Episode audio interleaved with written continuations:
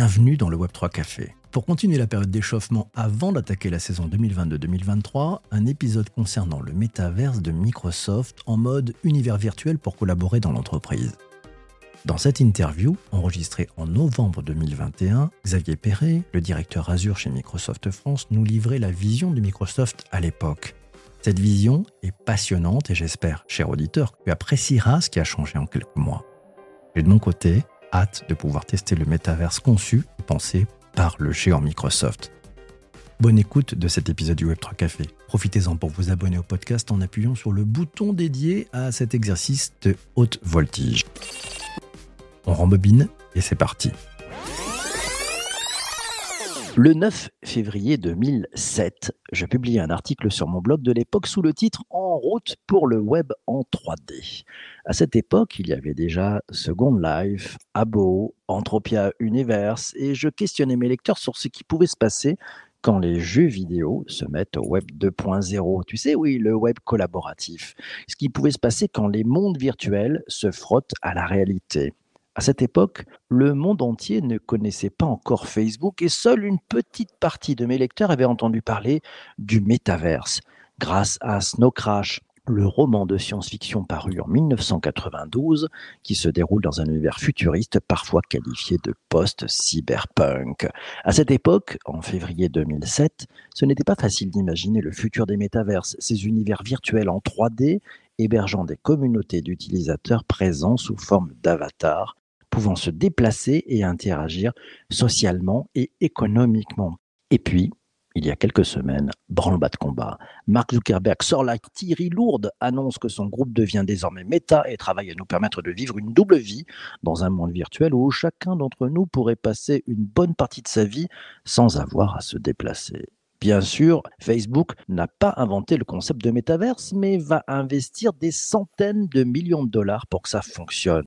Alors bien sûr, Mark Zuckerberg n'est pas le seul à pousser ses pions. Pour preuve, lors de sa conférence annuelle, Microsoft a annoncé se lancer aussi dans le métaverse, mais d'une autre façon.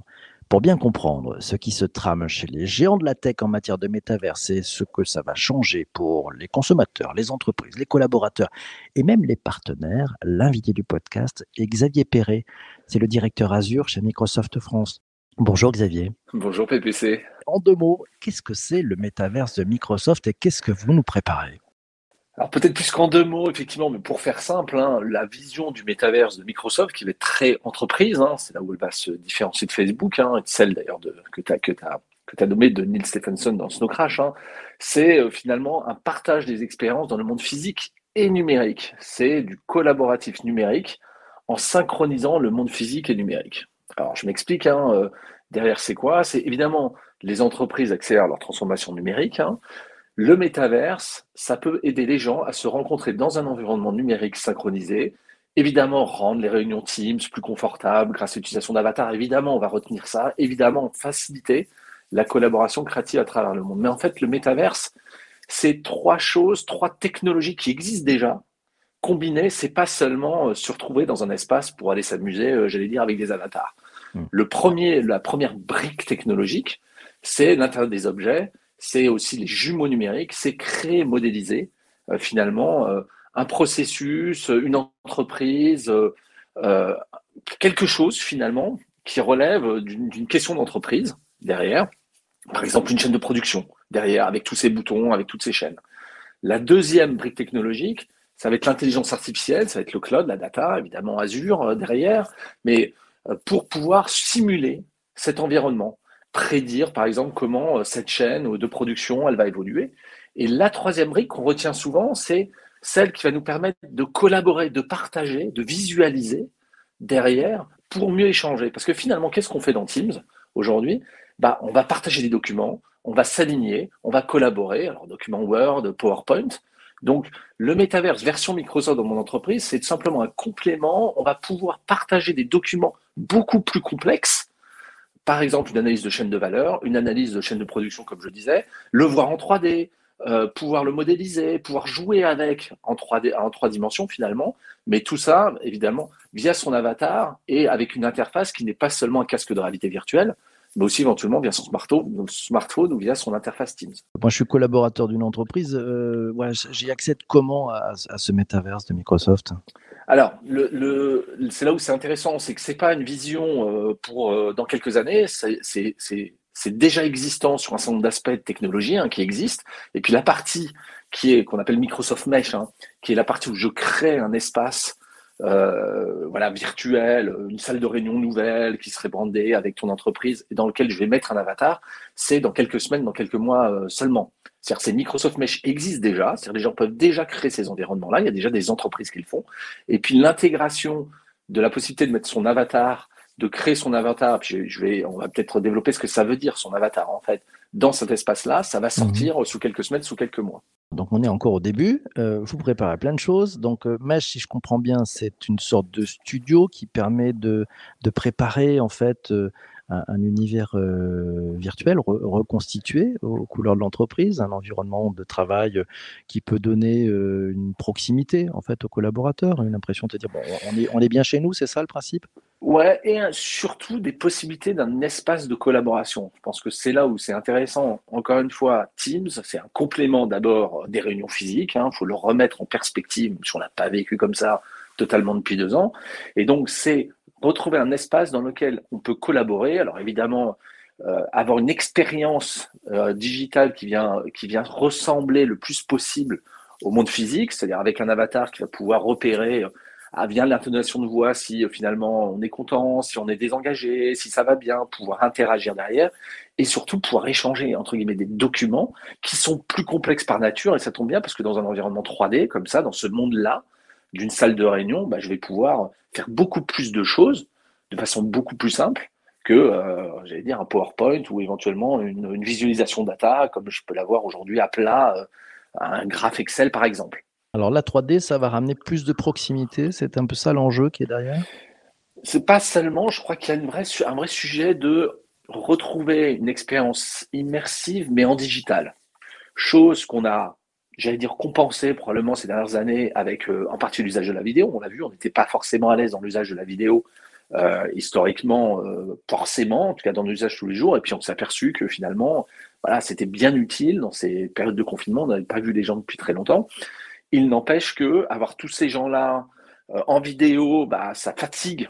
Il y a une espèce de fatigue numérique qui se crée hein, au fur et à mesure des réunions, avec euh, l'attention du cerveau et quand même, bah, voilà, essaye de se capter un peu les gestes, euh, les postures des gens, savoir si un collaborateur, bah, parmi une dizaine dans, dans l'ensemble de ces, de ces vidéos, bah, il y a peut-être un collaborateur qui est peut-être désengagé qu'on a loupé, donc on n'a pas été assez inclusif suffisamment le métaverse et les applications métaverse B2B, hein, parce qu'on va être vraiment dans ce horizon B2B, c'est pouvoir retrouver finalement cette proximité ou cet engagement derrière, encore une fois, comme un complément de tout ce qu'on fait par ailleurs. Donc il ne s'agit pas non plus de se dire le métavers, ça sera pour toutes les réunions, ça sera pour tout le temps, ça sera pour des réunions qui correspondent à ces moments-là, soit parce qu'on a besoin, comme je le disais, d'échanger, de collaborer sur des choses complexes, en trois dimensions par exemple, ou autres, soit parce qu'on a envie tout simplement de se retrouver, mais on ne peut pas le faire parce qu'on est sur des sites distants où voilà, on ne peut pas se déplacer.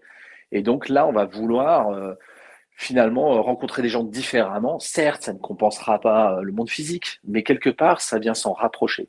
Et c'est une expérience, puisque ce, ce Teams et ces avatars ont été testés largement, en fait. Hein. C'est pour ça que je, je, disais que c'est déjà existant. Hein. C'était testé par Accenture, en fait, pour l'onboarding des nouveaux collaborateurs. C'est-à-dire pour se faire rencontrer dans des séances d'onboarding, finalement, un certain nombre de collaborateurs à travers le monde, chose qu'ils n'auraient pas pu faire de toute façon, et encore moins avec euh, les conditions qu'on connaît euh, sanitaires depuis, depuis des mois. Euh, juste pour comprendre comment ça fonctionne, parce qu'on on a vu passer des images, on voit mm. des Teams avec des collaborateurs comme on les voit aujourd'hui dans un Teams, et puis certains qui ont un, personnage, un avatar en 3D. c'est un monde hybride où, où, il faut être dans le métaverse d'un côté, où finalement vous arrivez à mixer les différents univers Comment ça marche? Alors, comment ça marche simplement, puisqu'on passera par Teams ou par d'autres applications hein, d'ailleurs, mais en tout cas, ce qui va être lancé, c'est via Teams, effectivement, pour créer son avatar. Ce qui est important, c'est que son avatar, il est synchronisé avec soi-même. C'est-à-dire que, comme c'est pour ça que la synchro, le partie expérience monde physique et numérique, il est important. L'idée, c'est vraiment que cet avatar soit un prolongement numérique de finalement de soi-même. Et donc, quand on va parler cet avatar-là dans cet environnement 3D créé par Teams, euh, bah, il va parler. Si je me rapproche d'un autre avatar, bah, le niveau sonore va évoluer au fur et à mesure où je me rapproche. Les expressions de cet avatar vont être proches ou devinées mes expressions, on va dire, par rapport à la tonalité de l'audio derrière pour reconstituer le plus possible une expérience en numérique, mais de convivialité, de proximité, etc. Et donc, je pourrais visualiser cette expérience bah, depuis Teams directement, c'est-à-dire depuis mon PC.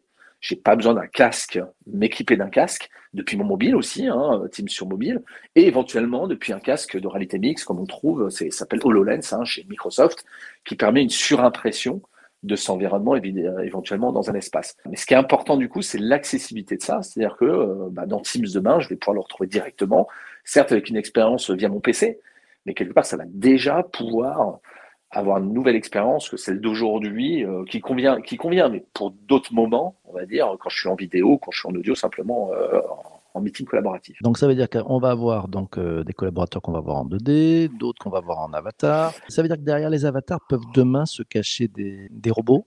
On pourrait imaginer effectivement qu'il y ait des, des entités, des robots, effectivement, comme on trouve des chatbots sur, sur Teams ou sur d'autres plateformes derrière qui vont faire qui vont faire des actions spécifiques, par exemple d'accueil euh, de, ces avatars. Enfin, on peut imaginer plein de choses dans le monde entreprise appliquées au monde avatar qui existent déjà aujourd'hui en mode chatbot finalement like. Dans mon Teams, ouais, c'est là où ça peut devenir assez intéressant puisqu'on va développer de nouvelles applications. Les premières applications qu'on voit, c'est souvent d'abord la, la création d'environnement. C'est-à-dire, euh, voilà, Microsoft Mesh, on peut créer vraiment voilà, des salles de réunion, des espaces. On dit salle de réunion, mais en fait, on peut imaginer n'importe quoi, hein, une plage, ce que vous voulez. Et c'est vrai que euh, toutes les entreprises euh, ou toutes les startups, d'ailleurs, qui ont construit des applications d'entreprise pour automatiser un certain nombre de processus, bah, ça va pouvoir aussi se transférer effectivement dans, Microsoft Mesh ou dans, ce monde de métavers. Quels sont les, principaux challenges que, vous rencontrez euh, au sein de Microsoft pour euh, développer et mettre en place ce, ce métavers Il y a des challenges techniques, je me doute, mais est-ce qu'il y a des challenges aussi humains? Ouais, alors c'est surtout, c'est surtout euh, des challenges humains. C'est-à-dire qu'on part vraiment de l'idée qui est comment on complète une expérience qui n'est pas, qui ne sera jamais d'ailleurs totalement satisfaisante sur Teams, une expérience de collaboration, qui ne peut pas être la même expérience qu'une expérience en physique ou une réunion physique. Donc, c'est à la fin de l'histoire, c'est la réunion physique et le finalement le summum. Donc, comment on fait pour s'approcher au plus ou permettre des choses qui viennent compléter cette expérience physique? Donc le challenge, il est là. Hein il part de cette idée-là derrière. Il part pas de je vais créer un monde virtuel et puis je vais y mettre tout dedans et puis euh, tout se passera là-dedans. Il part du coup, du coup de comment je vais pouvoir finalement et je vais avoir envie de euh, personnaliser mon avatar, de le, de le rendre expressif pour permettre une forme d'engagement et de collaboration qui est peut-être pas la même aujourd'hui. En tout cas, on n'y arrive pas jusqu'au bout dans, Teams ou dans, voilà, ce, ce, type de plateforme de collaboration. Technologiquement, les technologies existent, je l'ai dit. Elles existent parce que le cloud existe. On peut trouver plein de choses autour de l'analytics, de l'intelligence artificielle pour repérer selon la tonalité de la voix finalement si vous êtes content, pas content, etc. Donc on peut facilement l'associer euh, voilà, à son avatar, à sa forme, etc. Le vrai challenge, c'est comment les gens vont l'utiliser derrière, avec des métiers qui peuvent être différents. Des, gens qui sont plutôt au niveau de métiers d'ingénieur, on va dire. Là, il y a une vraie naturellement collaboration qui se crée, parce que là, on peut être sur des modèles physiques 3D, on peut être sur l'ingénierie, on peut être sur des choses. La question, c'est comment ça marche pour ce qu'on appelle les first line workers. Hein. Les first line workers, c'est les gens qui sont au front, par exemple dans des call centers, des choses comme ça. Comment cette technologie peut être utile Là, il y a encore plein de choses à faire derrière. Je prends une question, c'est celle de Vincent. Peut-être que tu n'as pas la réponse. Hein. Il dit à quand LinkedIn en métaverse? Euh, Moi, la question que je vois derrière, c'est euh, les technologies que vous développez. Vous allez les mettre à, disposition d'autres entreprises du groupe euh, ou voire d'autres entreprises aussi pour qu'elles puissent développer et utiliser les, les métaverses dans leur, leur propre écosystème? Ouais, alors ce qui est, alors c'est là où c'est, j'allais dire, assez simple la posture ou la position de Microsoft qui est fournir des briques technologiques à des entreprises ou à des partenaires, à des entités derrière. Donc toutes les briques dont je parle sont décomposables et surtout il y a des briques open source. La brique, par exemple, pour créer des jumeaux numériques, elle est avec des modèles, ontologiques, elle est complètement euh, sur des modèles qui sont en mode open source pour permettre à n'importe qui de pouvoir créer des modèles et surtout que ces modèles soient réutilisables éventuellement dans des écosystèmes, dans plusieurs entreprises. Donc à la fin, la vision du métaverse, et des applications métaverses d'entreprise de Microsoft, c'est vraiment le mettre à disposition du plus grand nombre, de plus grandes entreprises. Donc, que ce soit évidemment les entités du groupe Microsoft, hein, euh, on peut parler de LinkedIn, on peut parler de GitHub aussi, hein, qui appartient à Microsoft, assez naturellement, mais aussi toutes les entreprises ou les partenaires qui veulent créer et qui se posent ces questions de collaboration au sein d'environnement numérique derrière. Donc, c'est vraiment cet esprit-là. On ne cherche pas à recréer un méta, euh, en l'occurrence, monde entreprise qui serait euh, dans une enceinte Microsoftienne. Pas du tout. On cherche à mettre à disposition des briques technologiques qui sont en mode cloud, hein, pour que des gens viennent créer leur propre monde entreprise, salle de réunion si vous voulez, ou application derrière euh, qui servent à des entreprises pour créer de la valeur. La vision est, plutôt simple. Euh, on a quelques dates d'ouverture, de, bêta, de voilà, on va pouvoir mettre les mains là-dessus quand nous? Sur Microsoft Mesh, c'est déjà ouvert en fait, c'est-à-dire qu'on appelle JR, hein, General Availability, c'est-à-dire qu'on peut, des entreprises peuvent déjà aujourd'hui créer des choses via Microsoft Mesh, qui est voilà les API, donc les interfaces de développement pour créer des mondes. Je pense que ce que tout le monde attend, ce que tu attends à mon avis PPC, c'est quand est-ce que tu pourras créer ton avatar et le faire bouger et puis le montrer en vidéo. Euh, Bingo. voilà, je pense que tout le monde attend ce côté ludique, on va dire. Ça, c'est aujourd'hui en mode private preview. Ça va sortir sous Teams sous quelques mois. On a dit début 2022 euh, euh, en gros, donc c'est vraiment demain finalement. Mais encore une fois, c'est tout ce que ça permet derrière. Parce qu'une fois qu'on est en salle de réunion virtuelle, c'est super, mais voilà, on a fait coucou, tout le monde a dit Ah, super, il y en a un qui vole peut-être, je sais pas s'il y aura cette option-là. Bon, voilà, et puis cinq minutes après, euh, il n'y a plus rien. C'est pour ça que c'est pas ça qui compte. C'est ensuite comment les documents, les façons de collaborer à l'intérieur vont être possibles. Et là, on va avoir des réunions productives derrière. Mais effectivement, je pense que tout le monde attend de pouvoir créer son avatar et pouvoir jouer avec. Et je pense que les premières réunions euh, euh Mesh et Teams vont être probablement comme ça. C'est Sanjay qui nous dit tiens, j'ai peur que l'adoption des métavers soit encore plus long que le, temps mis pour le, la blockchain. tu vois ça comment, toi? Alors, je, je, mais je sais pas dire. Euh, je, je, je crois pas. Euh, alors, l'idée, c'est pas que le métavers et la vision que je porte là, un peu entreprise, soit encore une fois 100% des réunions. Donc, on cherche pas. C'est un complément sur des typologies de réunions quand Teams est passé de après les 40 millions, je crois, à 140 millions, là, avec euh, voilà, l'effet aussi euh, voilà, de, du remote, euh, derrière du télétravail, etc. Voilà, je ne présage pas de la façon dont ça va être adapté. Ce qui est sûr, c'est que ça correspond à un vrai besoin de collaboration et ça va dépendre des métiers derrière. Voilà. Après, on fera jamais 100% d'usage là-dedans. Encore heureux, je pense que c'est important. C'est pas la vision de Stephenson dans Snow Crash d'un monde complètement déconnecté derrière. Ça n'aurait pas d'intérêt, je pense, en tout cas encore moins dans un monde entreprise. Un monde euh, très connecté, euh, c'est bien. Donc il y a Antoine qui nous dit euh, Metaverse GitHub dispo en janvier. Voilà, il savoure ça avec beaucoup de, de gourmandise. Ouais, 2022, c'est bien. C'est le premier trimestre 2022 va être, va être plutôt chaud. si, on se positionne, parce que moi, une question que je me pose, c'est quand on a découvert l'email, on ne nous a pas donné les bonnes pratiques. on a vu mm. quelques, quelques façons d'utiliser en entreprise qui était un petit peu mode parapluie, je m'en copie la terre entière et, ça crée beaucoup de bruit. Il s'est passé un peu la même chose avec les réseaux sociaux euh, d'entreprise. Euh, Metaverse, vous prenez des gants, vous allez donner un petit peu de, de conseils pour bien s'en servir et éviter quelques dérapages ou non, vous laissez ça ouvert et puis on verra bien alors c'est un très bon point. Je pense que, euh, comme toujours, je pense qu'on est, on est vigilant sur la façon dont on va utiliser euh, la technologie. C'est encore plus vrai sur l'utilisation de la technologie d'intelligence artificielle d'ailleurs. Sur ce sujet, il y a déjà des, entreprises qui utilisent les casques de réalité mixte euh, HoloLens. Hein. Il y a déjà des partenaires qui font des formations sur la bonne utilisation pour être productif là-dessus, pour surimposer par exemple des notices par-dessus quand je suis en intervention, etc. On va, on va adapter le même schéma, hein. on le fait aussi sur Teams. Il y a des entreprises en France qui permettent d'accompagner l'utilisation, la bonne, et à la bonne utilisation, et puis à l'utilisation de toutes les fonctionnalités euh, possibles. Il y a plein d'entreprises en France qui font ça et qui naturellement, je pense, vont proposer ça sur bah voilà, cette évolution, en tout cas ce, ce potentiel-là métavers. Dernière question, la question de la fin, c'est la question de Fabrice, avec beaucoup d'humour d'ailleurs. Il te dit est-ce qu'il y aura un dress code pour les réunions dans le métaverse? Euh, Est-ce que tu as un bon, un bon tailleur virtuel à nous conseiller?